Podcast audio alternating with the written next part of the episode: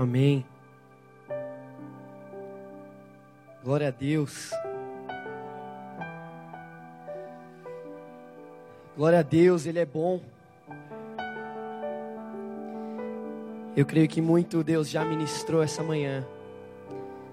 E eu creio que a mensagem que Deus colocou no meu coração tem muito a ver com o que Ele já tem falado esta manhã. Sobre Ele consumir e destruir as nossas barreiras sobre vermos a bondade dele na nossa vida, sobre provarmos e vermos que o Senhor é bom. Então eu te convido a abrir comigo em João 4. E enquanto isso, eu quero te pedir para virar para o seu irmão e perguntar: Você ainda tem sede de Deus, irmão?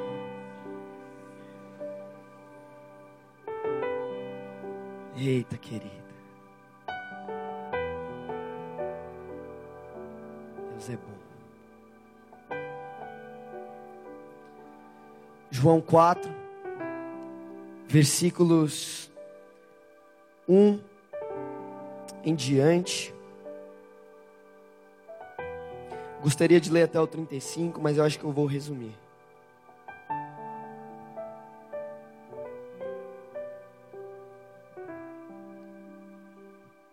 Amém. Todos juntos? Palavra diz o seguinte: Jesus sabia que os fariseus tinham ouvido dizer que ele batizava e fazia mais discípulos que João, embora Jesus mesmo não os batizasse, e sim seus discípulos. Assim deixou a Judéia e voltou para a Galiléia.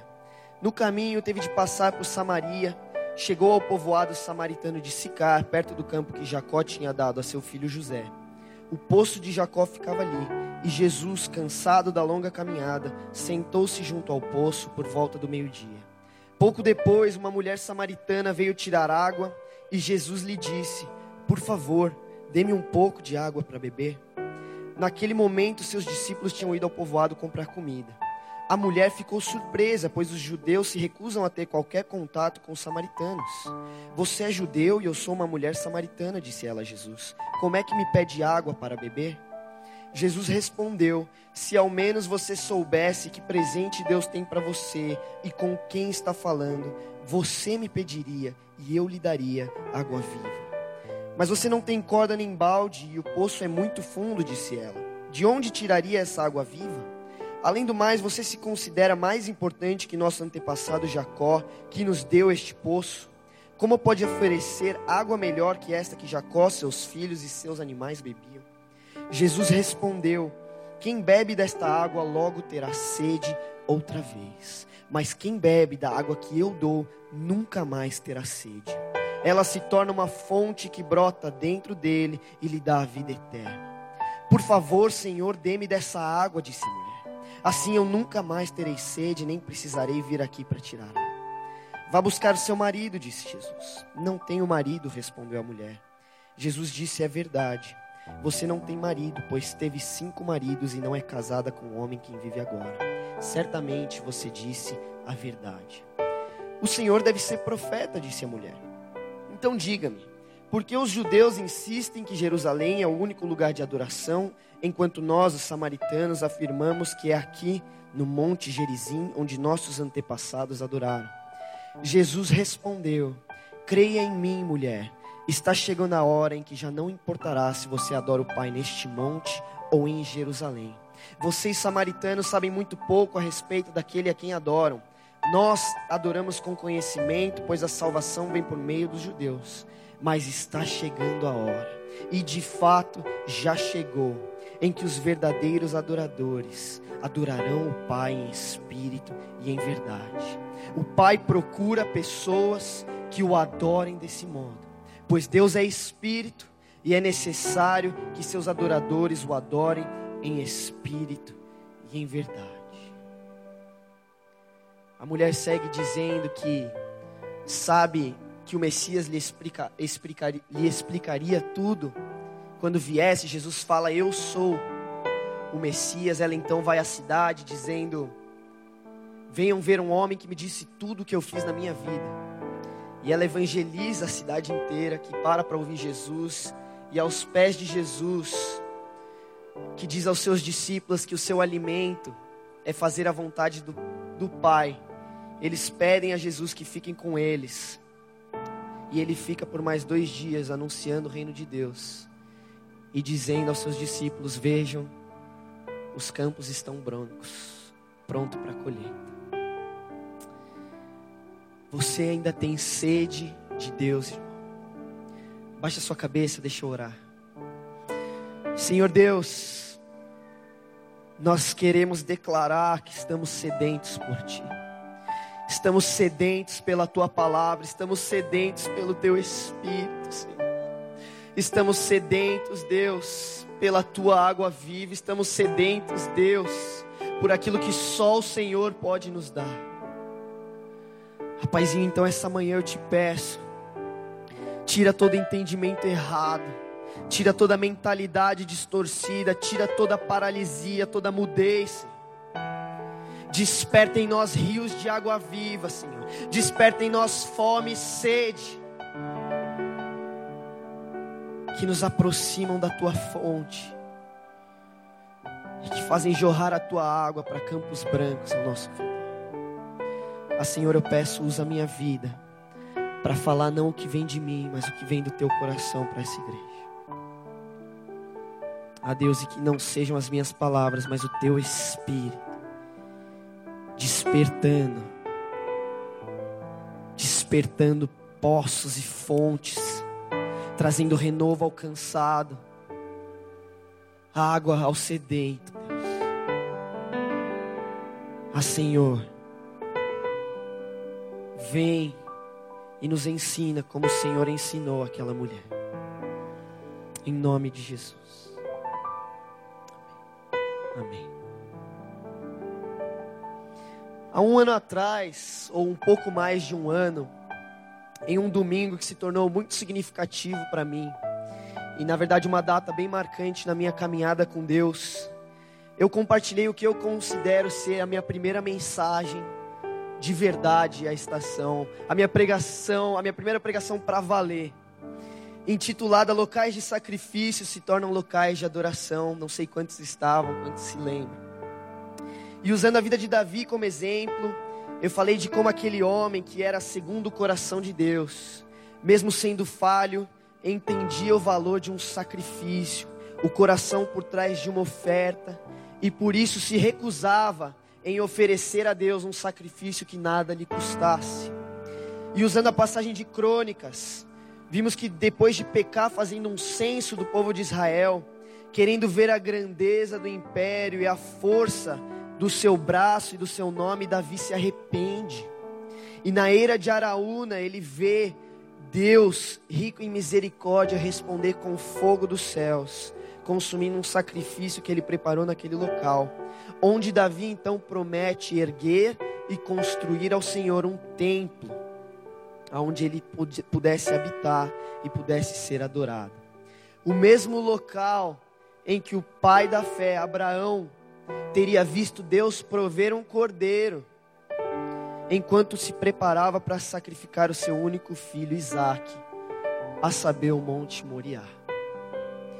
Locais de sacrifício se tornam locais de adoração. E hoje, um ano depois, o Senhor começou a me relembrar dessa ministração, dessa palavra que Ele me deu. E Ele começou a ministrar agora no meu coração menos sobre locais de sacrifício e mais sobre locais de adoração. E ele começou a falar ao meu coração a necessidade de edificarmos a ele um local de adoração. E por isso esse é o tema da minha mensagem hoje: edificando um local de adoração. Está chegando a hora, e de fato já chegou em que os verdadeiros adoradores adorarão o Pai em espírito e em verdade. Edificarmos ao Senhor um local de adoração é uma necessidade, não porque o Senhor é carente de adoração. Carência não é um atributo divino, é uma deficiência humana. A Bíblia fala que toda a criação louva ao Senhor, que um dia conta outro das maravilhas, da grandeza do Senhor, que as estrelas, os montes, a areia do mar refletem a grandeza e a glória do Senhor, que 24 horas por dia uma multidão celestial louva ao Senhor, santos, anciões, anjos, querubins, declarando a santidade e a majestade do Senhor, sem cessar. Deus não carece de adoração, seu nome é El Shaddai, Deus Todo-Poderoso e Todo-Suficiente, Ele é. A necessidade de edificarmos um local de adoração não é por carência do Senhor, mas é por carência do mundo ao nosso redor e das nossas vidas. A necessidade de edificarmos ao Senhor um local de adoração é por este mundo que perece, enquanto nós cumprimos o chamado das nossas vidas, aquilo para o qual fomos criados. É pela terra que gemem dores de parto, esperando a manifestação dos filhos de Deus. É pelo pecado que vemos abundar e se alastrar ao nosso redor, diante de uma igreja que aprendeu a conviver com a injustiça e relevar o juízo divino. A necessidade de edificarmos um local de adoração é quebrar a idolatria que fez do povo de Deus uma igreja muda, que em silêncio assiste o mundo perecer sem o conhecimento de Deus, assim como assiste a só mais um culto atrás do outro. Martin Luther King disse: O que mais me preocupa não é o barulho dos maus, mas é o silêncio dos bons. Está chegando a hora, e de fato já chegou em que os verdadeiros adoradores adorarão o Pai em espírito e em verdade. Já passou da hora da igreja abrir a boca em adoração, dos bons não se calarem diante do pecado do mundo, dos justos não silenciarem, relevando o juízo divino, mas em se tornarem um local de adoração a Deus, anunciarem em espírito e em verdade a grandeza do Criador. É chegada a hora, já passou da hora, de edificarmos a Deus um lugar de adoração, que faz subir um incenso agradável a Ele, inundando a terra com o conhecimento do Senhor, até que toda a criação seja cheia da tua glória.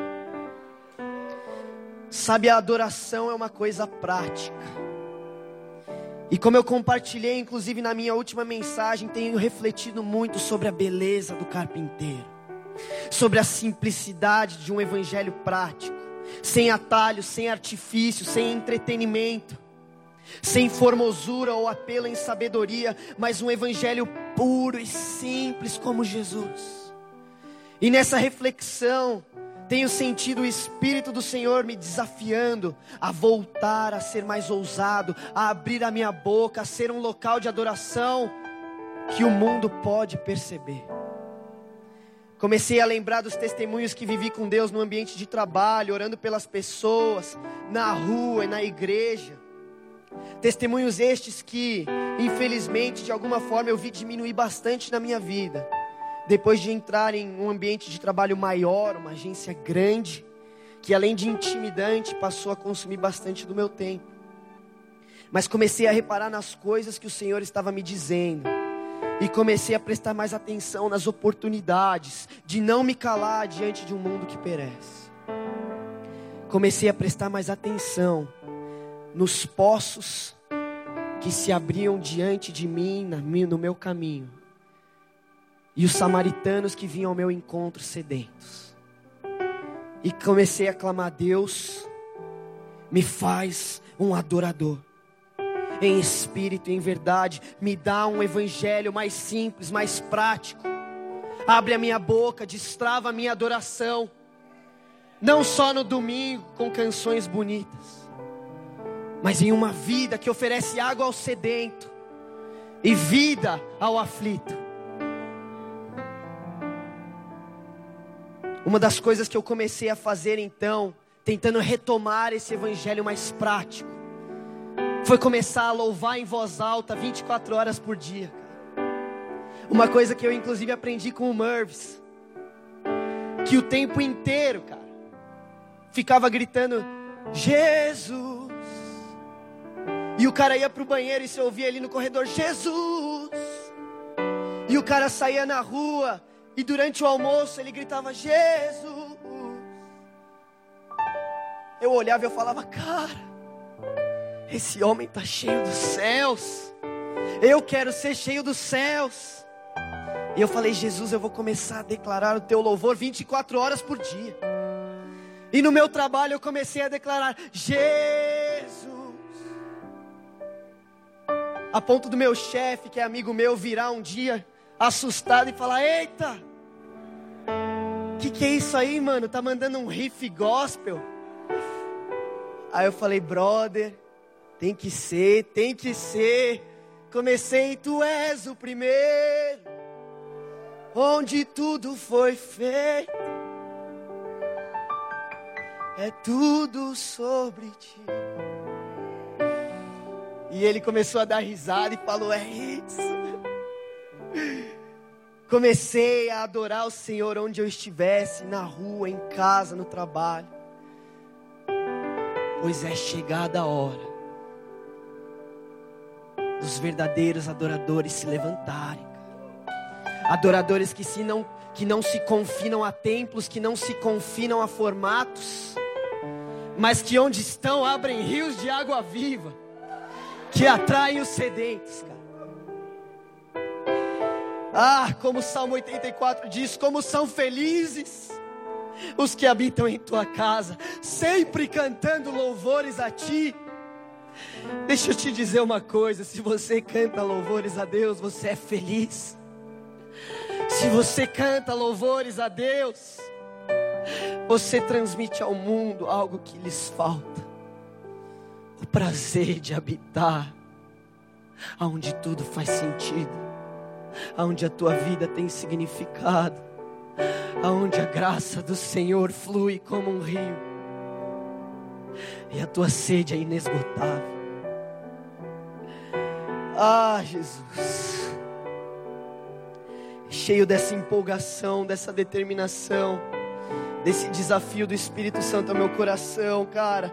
Tenho me desafiado cada vez mais a perceber as oportunidades de oferecer a água divina aos samaritanos. As... E no meu trabalho, eu lembro de uma menina que se chegou à mesa da frente, conversando com uma outra amiga dela, ela disse: Meu, é impressionante como eu só atraio pessoas ruins para minha vida amizades ruins para minha vida. Eu virei para ela e eu logo lancei. Sabe de uma coisa? Você tem que ir para a igreja. Ela olhou assustada e eu falei: lá, lá só tem gente boa. Eu vi ali uma oportunidade, eu criei uma oportunidade, porque eu estou cansado de deixar passar oportunidades. E para minha surpresa, ela se levantou de onde estava e veio sentar do meu lado.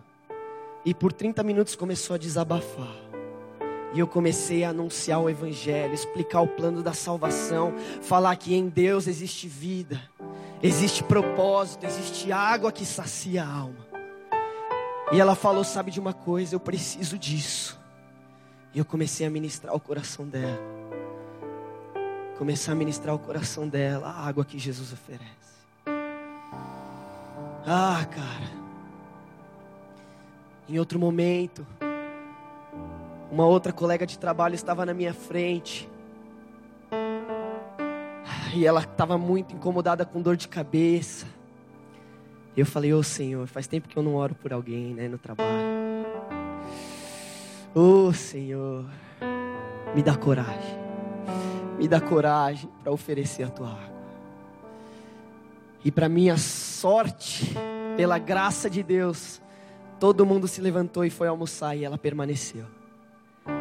Aí eu falei: Ô oh, Senhor, me dá coragem. E ela mais uma vez deixou de trabalhar, colocou a mão na cabeça, reclamando de dor e se mexeu tentando procurar algum remédio, algum alívio. E eu ainda com o coração acelerado, sem saber como oferecer aquela água, sem perceber, vi a minha mão levantar em direção a ela. E aí ela olhou para mim. Aí eu com a mão levantada, eu falei: Eu posso orar por você se você quiser. Não sei por que eu fiz isso, irmãos, mas talvez fosse o Espírito Santo de Deus me levantando, me impulsionando, dizendo: Vai. Aí ela falou: Ah, deu uma risada, pode ser. Aí eu levantei, no que eu levantei, ela olhou surpresa e falou: Agora? Aí eu falei: É, mas você não tem vergonha? Eu falei: Eu tenho. mas eu creio que Deus pode te curar. Peguei a mão dela, orei, o coração acelerado, o espírito queimando, as pernas meio bamba. No meio do trabalho, orei por ela e falei: Senhor, toca a vida da sua filha, derrama do teu amor e tira toda a dor. Em nome de Jesus. Coração acelerado, ela agradeceu, ela falou obrigada. E aí eu com a perna meio bamba já tentei desconversar. Falei, então, você vai almoçar em algum lugar? Vai ficar por aí? Ela falou, não, eu vou ficar. Eu falei, ah, demorou, eu vou, vou lá almoçar. E saí. E ainda com a.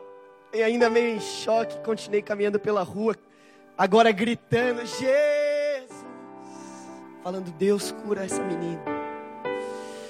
Ah, cara, a gente precisa estar mais sensível às oportunidades, tão simples, tão práticas, que despertam um rio nas pessoas, uma sede nas pessoas. E para a glória de Deus, quando eu voltei do almoço, com um sorriso surpreso, essa menina virou para mim e falou: JP, adivinha quem está sem dor de cabeça? Cara, as oportunidades estão ao nosso redor o tempo inteiro. Deus ainda se move, Deus ainda cura, Deus ainda está procurando adoradores em espírito, em verdade. Cara, vindo para a igreja esse domingo. O Deco veio com o carro antes, então eu e minha mãe pegamos um Uber. Assim que eu entrei no carro, comecei a cantar Jesus.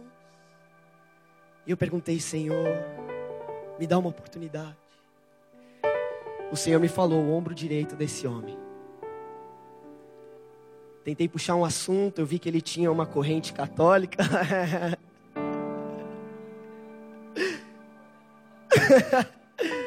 Nossa, o senhor é católico. Tem que ter fé, né? Comecei a puxar assunto com o motorista do Uber. Comecei a mostrar um pouco de amor, conversar com ele. Chegamos aqui, agradeci ele pela viagem. Falei, Deus é agora. Virei para ele e falei, Pedro, muito obrigado pelo seu serviço, cara. Que Deus te abençoe na sua jornada de trabalho. Aí ele falou, agradeceu, amém. Falei, cara, você tá com alguma dor no seu ombro direito? Aí ele ficou parado olhando para mim assim. Aí ele, é, eu tô. Tô, dormi mal, dormi mal, tô com dor no ombro. Posso orar por você? Pode? Senhor, toca a vida desse homem. Cara, o evangelho tem que ser mais prático. O evangelho tem que ser mais ousado, o evangelho tem que ser tão simples quanto Jesus. Pois é chegada a hora em que os verdadeiros adoradores adorarão em espírito e em verdade. Precisamos edificar a Deus um local de adoração. A palavra adoração, em sua raiz hebraica, significa ajoelhar-se, prostrar-se. Mas ela também não pode ser limitada por uma ação. É difícil resumir o que é adoração. Mas talvez uma das definições que eu mais goste seja a frase do fundador do movimento Passion, o Louis Giglio em que ele diz: adoração ou louvor é simplesmente devolver a Deus o sopro de vida que é dele. Adoração é você simplesmente entender que tudo que você tem é fruto dele. Ah, em gratidão, em alegria, dizer: Deus, tudo que eu tenho é seu. Adoração é muito mais do que canções, cara, muito mais do que declarações de amor, muito mais do que experiências esporádicas com Deus. Adoração é refletir a glória do Criador por se alegrar nele. E por isso tem muito mais a ver com o coração do que com o dever.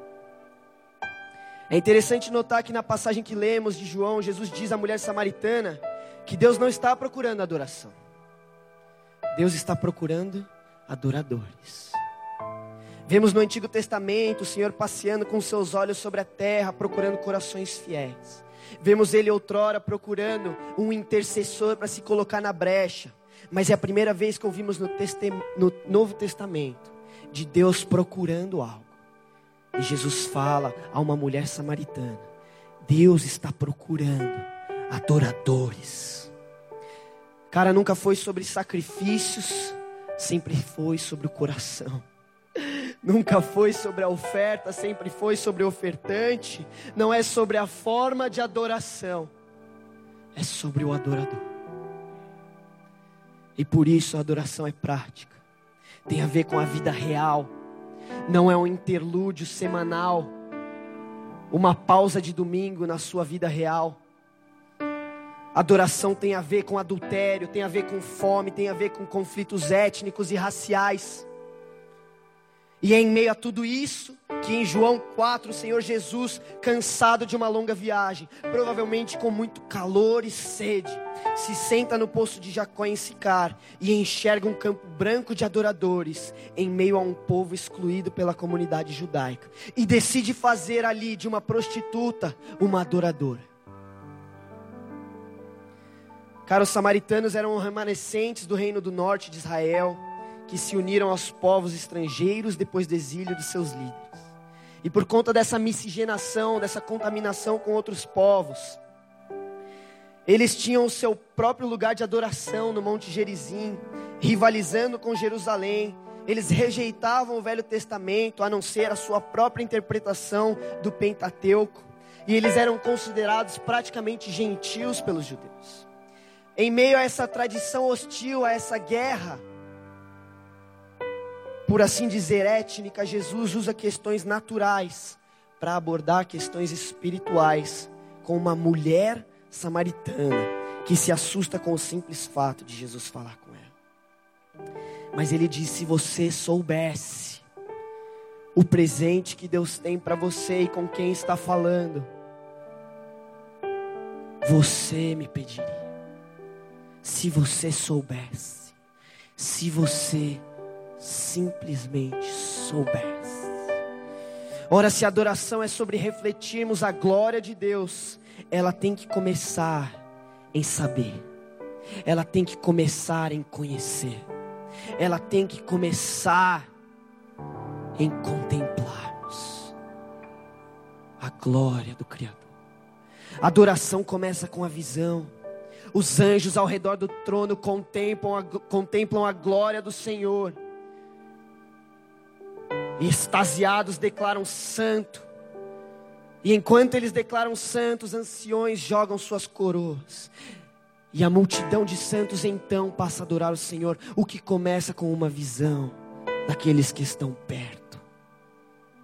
Quanto mais conhecemos ao Senhor, mais adoramos ao Senhor. Quanto mais bebemos dele, mais nos tornamos uma fonte de água viva. Ah, cara.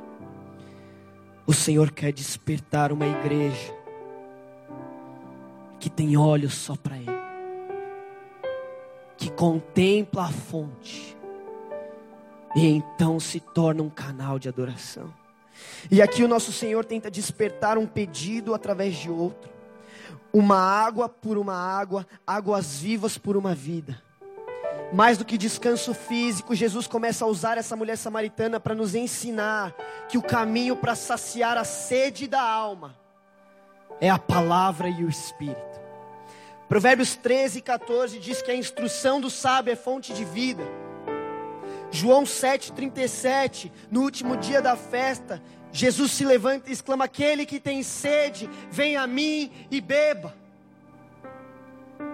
Rios de água viva brotarão do interior daquele que crê. referindo-se ao Espírito Santo que ele daria aos que crescem. Palavra e Espírito, ambos fonte de vida. Meu irmão, deixa eu te dizer: se você está cansado, existe um lugar onde você encontra vida. Se você está contrito e aflito, existe lugares onde você encontra vida. Se você está desanimado pelo fardo que é pesado, o Senhor está sentado à sua frente, dizendo: Venha a mim e beba, pois a minha palavra é fonte de vida, e o meu espírito A água que Jesus estava oferecendo era a palavra da verdade e o poder do Espírito. Mesmo assim, aquela mulher, talvez em uma tentativa de desconversar, ou simplesmente aproveitar o momento diante de uma autoridade espiritual que ela reconheceu como profeta, pergunta a Jesus sobre onde é o lugar certo de se adorar. Mas o Senhor mais uma vez conduz o assunto ao que verdadeiramente importa. Creia em mim, mulher, está chegando a hora em que já não importará se você adora o Pai neste monte ou em Jerusalém. Ele está dizendo: o importante não é onde, o importante é quem e como. Porque tanto faz se é na igreja ou nas ruas, se é em Jerusalém ou em Sicar, onde ele é conhecido ou não palavra de Deus diz em Isaías 29, 13, que é possível, aonde estiver, louvar a Deus com os lábios, mas sem o coração. O que importa não é onde, não é o formato, não é o lugar. Ah, mas está chegando a hora, e de fato já chegou, em que os verdadeiros adoradores adorarão o Pai em espírito e em verdade. Percebe a palavra e o espírito são o quem e o como. A adoração precisa ser vital e real em nossos corações tornados vivos pelo Espírito de Deus.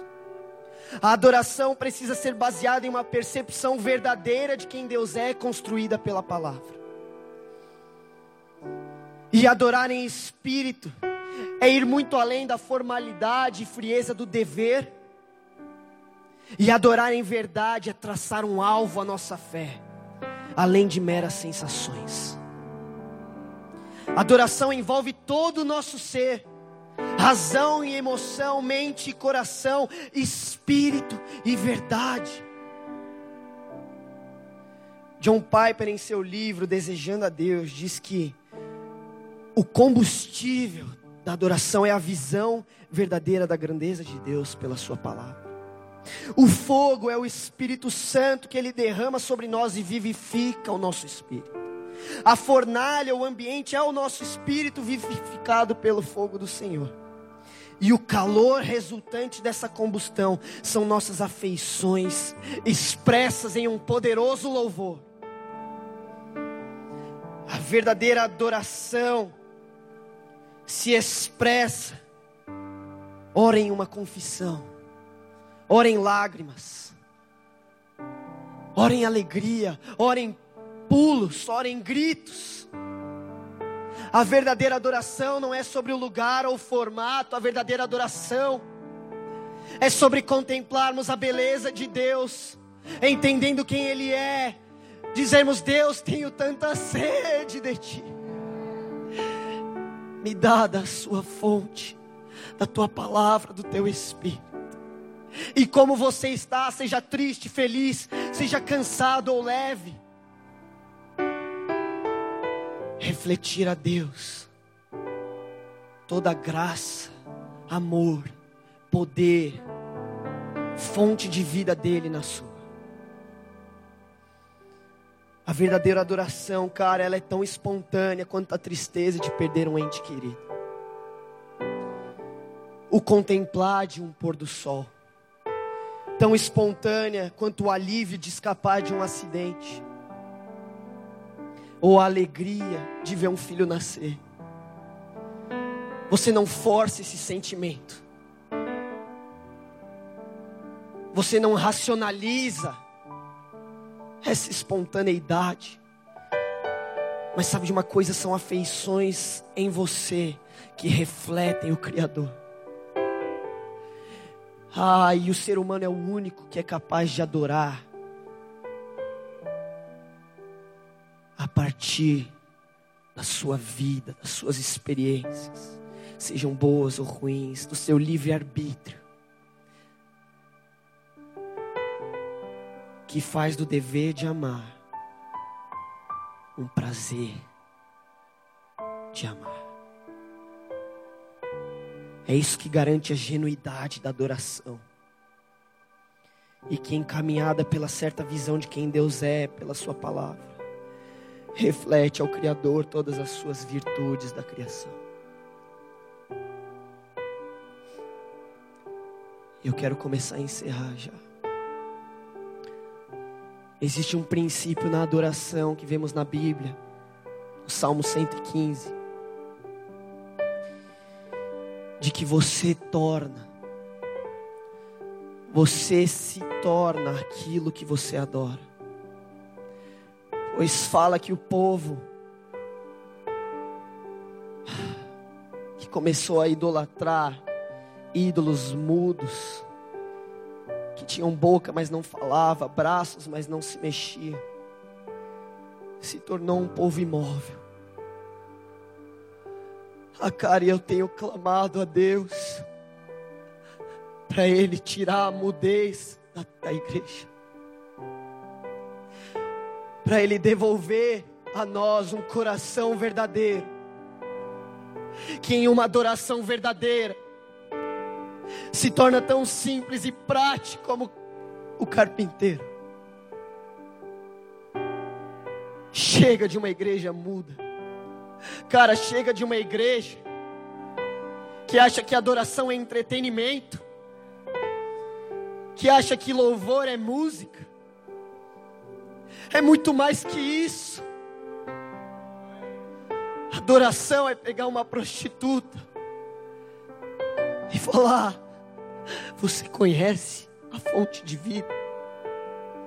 Eu tenho uma água, eu tenho uma intimidade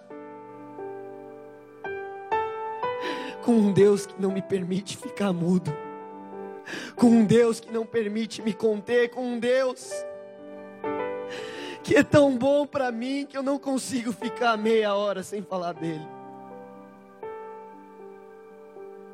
Cara, o segredo para edificar um local de adoração ao Senhor é se tornar um local de adoração ao Senhor.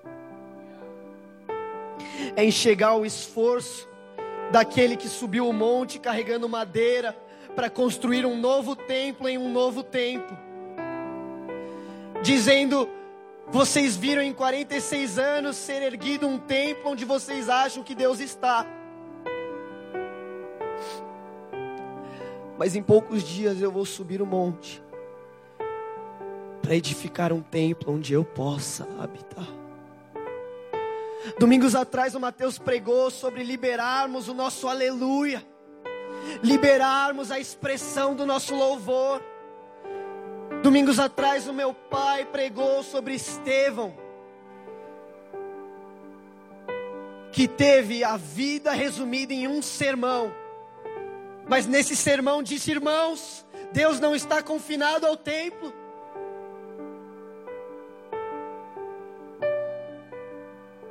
E não amando a sua vida, mesmo diante da morte, viu os céus abertos e a glória do Filho. Cara, isso é adoração. Uma adoração que tocou o coração de Saulo que então, quando viu a Cristo no caminho de Damasco, falou: Essa é a canção de Estevão. Os céus abertos. Cara, edificar a Deus um local de adoração é entender que existe mais para beber do que o recorrente vazio das nossas necessidades físicas, como aquela mulher samaritana que existe um alimento mais satisfatório e prazeroso do que o melhor dos manjares dessa terra. Porque Jesus vira para os seus discípulos e eles falam: Jesus, aqui está uma comida. Ele fala: Vocês ainda também não entenderam o que é ser um verdadeiro adorador. Eu tenho um alimento que vocês não conhecem. E como a mulher samaritana, eles pensam nas coisas físicas, eles falam: será que ele comeu enquanto a gente não estava? E ele fala: não, vocês não entenderam. O meu alimento é fazer a vontade do meu Pai. É isso que me motiva. É isso que me direciona, é isso que me impulsiona. É isso que me faz em meu caminho abrir poços, fontes de água viva.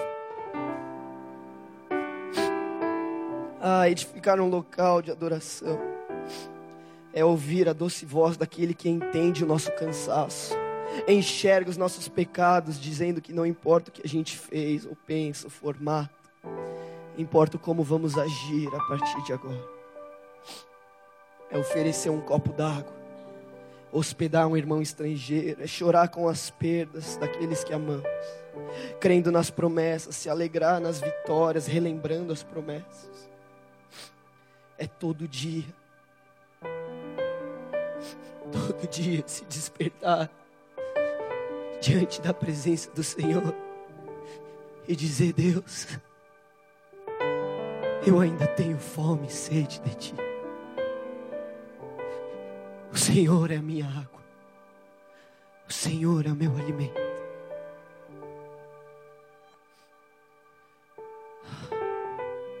você se torna aquilo que você ama. Você se torna aquilo que você adora. E é chegada a hora. E de fato já chegou. Dos verdadeiros adoradores se levantarem. Da igreja do Senhor se levantar, cara.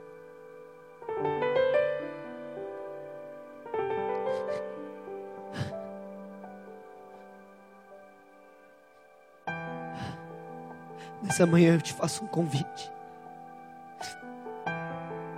para sondar o seu espírito, avaliar como está a sua sede de Deus. Você por acaso tem se saciado do que a vida oferece? Tem se alimentado de templos falsos? Ou você tem prazer em sentar aos pés de Deus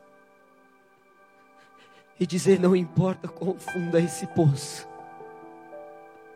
eu quero provar da sua água, porque nada mais satisfaz a minha alma.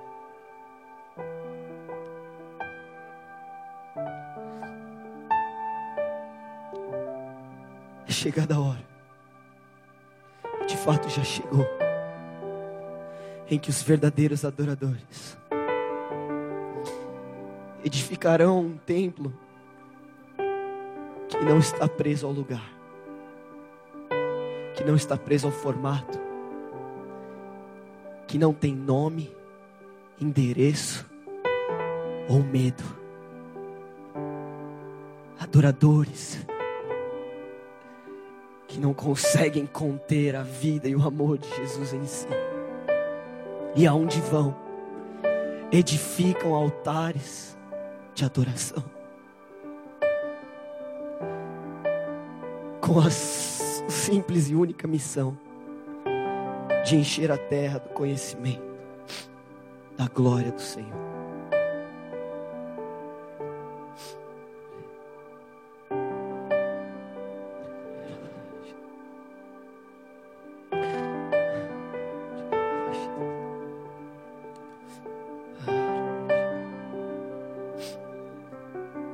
Seus olhos.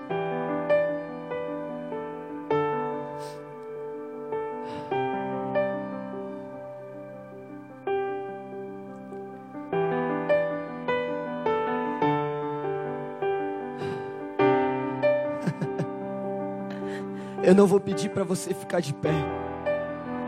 Eu não vou pedir para você responder, porque Deus está procurando adoradores espontâneos. E se você está sentindo Deus te incomodar, a adoração é sua, a resposta é sua, e não importa a forma, não importa o ritual, não importa a música, a resposta é sua. Mas eu sinto o Espírito do Senhor passear neste lugar, procurando os que estão cansados, os que estão desanimados, procurando aqueles que já não têm sede de tão calejados. E o Senhor está abrindo rios de água viva em corações que nesta manhã querem ser e estão dispostos a se tornar adoradores em espírito e em verdade.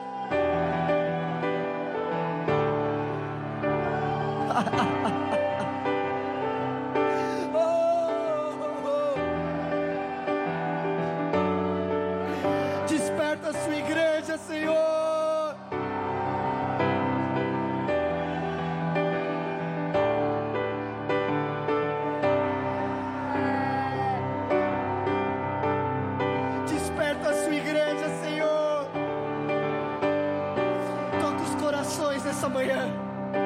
Toca os corações essa manhã. Toca os poços fechados, Deus. Derrama do teu espírito, que é fonte de água viva. Que é fonte de água viva. Desperta uma igreja, Deus, que abre a boca onde está. Que exalta o nome de Jesus onde está que não consegue tirar Jesus dos seus lábios.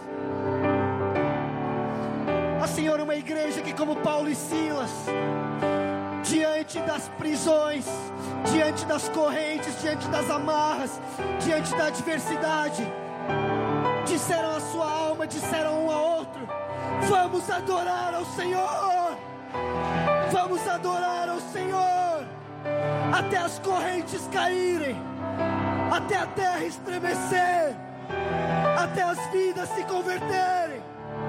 Vamos adorar ao Senhor, porque não é sobre o lugar, não é sobre a forma, não importa se temos muito ou se temos pouco, o Senhor é digno, o Senhor é digno, e nós temos tanta sede, nós temos tanta sede. A Senhor faz estremecer as cadeias. Faz estremecer as cadeias. Com a adoração da tua igreja. Com a adoração da tua igreja, abre o seu lábio. Abre o seu lábio. Declara a sua sede. Declara a sua fome. Até você sentir quebrar as amarras. Até você despertar o teu espírito sentir despertar as águas vivas.